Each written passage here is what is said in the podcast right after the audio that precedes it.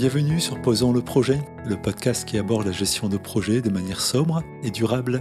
Sur ce podcast, nous abordons toutes les étapes du cycle de vie d'un projet pour rendre la gestion de projet accessible à tous. Sur ce premier épisode de la saison 2, nous allons aborder la formalisation des attentes et leur justification. Je vous rappelle que cette deuxième saison traite du cadre de travail agile. Nous sommes donc a priori sur un projet pour lequel le degré d'incertitude sur le livrable est élevé. Si ce n'est pas le cas, faites du cascade, ce sera bien plus confortable.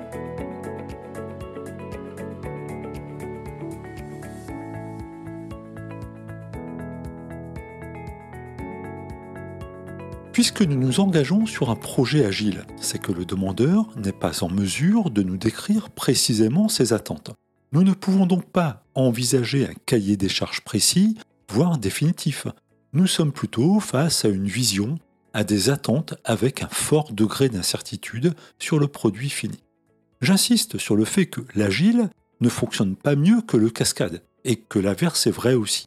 Chaque approche apporte de la valeur dans la mesure où celle-ci est utilisée pour le bon projet. C'est le principe de la boîte à outils.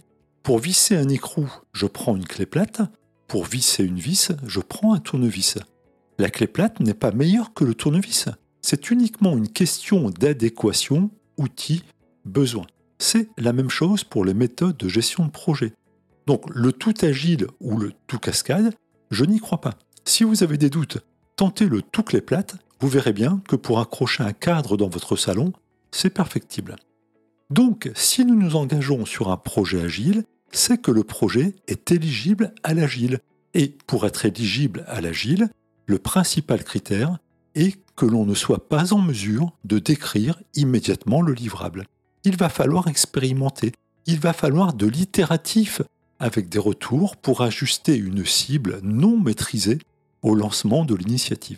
C'est donc pour cela que je parle des attentes plutôt que des exigences. De quoi avons-nous besoin pour comprendre ces attentes? Tout d'abord, les attentes, ce sont les parties prenantes qui les connaissent.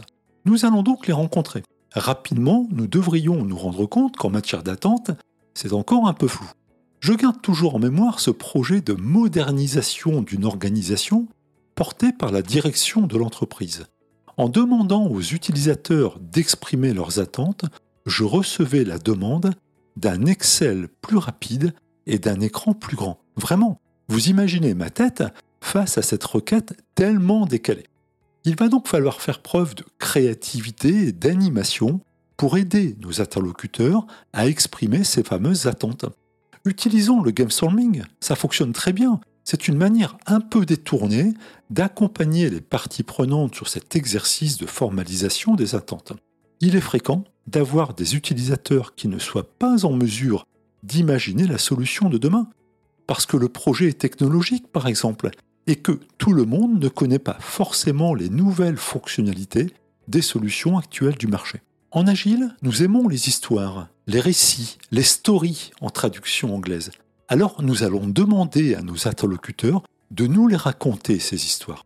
Pour cela, nous allons les aider en leur proposant une formule simple consistant à identifier la partie prenante en tant que responsable marketing, en tant que client externe, puis à nous expliquer la demande, la fonctionnalité attendue. Je souhaite une solution de gestion de la relation client, je souhaite une campagne de communication, et en insistant sur la justification de cette demande, afin de mieux segmenter ma base client, afin de soutenir ma croissance. Nous appelons cela un récit utilisateur ou une user story. En tant que responsable marketing, je souhaite une solution de gestion de la relation client afin de mieux segmenter ma base client. Et nous allons ainsi tenter de collecter avec une précision plus ou moins importante l'ensemble des requêtes au démarrage de l'initiative. Mais puisqu'il y a incertitude, d'autres requêtes apparaîtront en cours de projet. Au-delà de ces belles histoires, nous allons aussi tenter de prioriser les demandes. Quand je dis nous, cela signifie que c'est en mode collaboratif avec les parties prenantes. En agile, une règle veut que nous puissions livrer vite. Donc nous n'allons pas tout livrer tout de suite. Il faut imaginer plusieurs livraisons du projet. C'est là que la notion de version ou de release apparaît. Et donc, j'ai besoin de savoir ce qui est prioritaire pour positionner ses attentes sur les toutes premières livraisons et ce qui l'est moins pour l'envisager sur les suivantes. Exercice souvent délicat qui réclame un peu de pédagogie, le client confondant parfois agilité et contorsionnisme. Oui, nous acceptons de nous engager sur un projet avec un fort degré d'incertitude sur le livrable.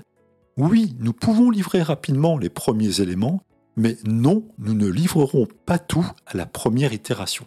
Et enfin, il peut être intéressant de dimensionner les demandes, pas forcément en heures ou en euros, mais de manière plus macro et pourquoi pas en taille de t-shirt, small, medium, large, extra large, etc. Histoire de comprendre, toujours de manière macro, la charge relative des demandes.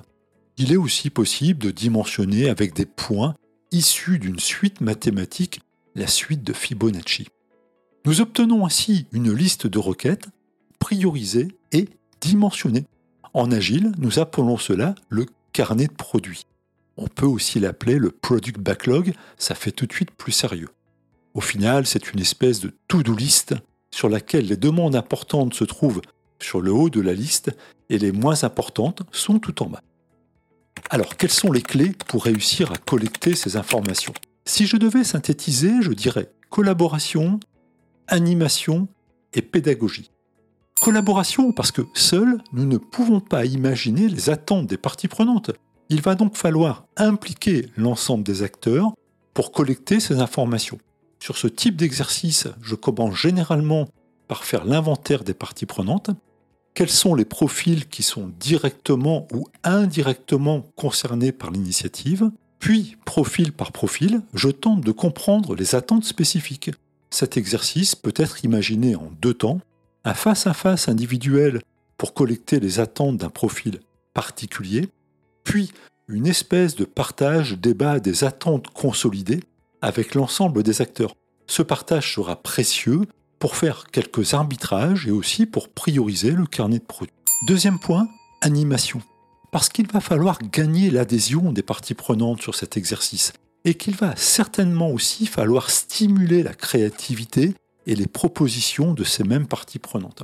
C'est là où le game storming peut probablement apporter une valeur intéressante pour faciliter l'expression des attentes et la priorisation.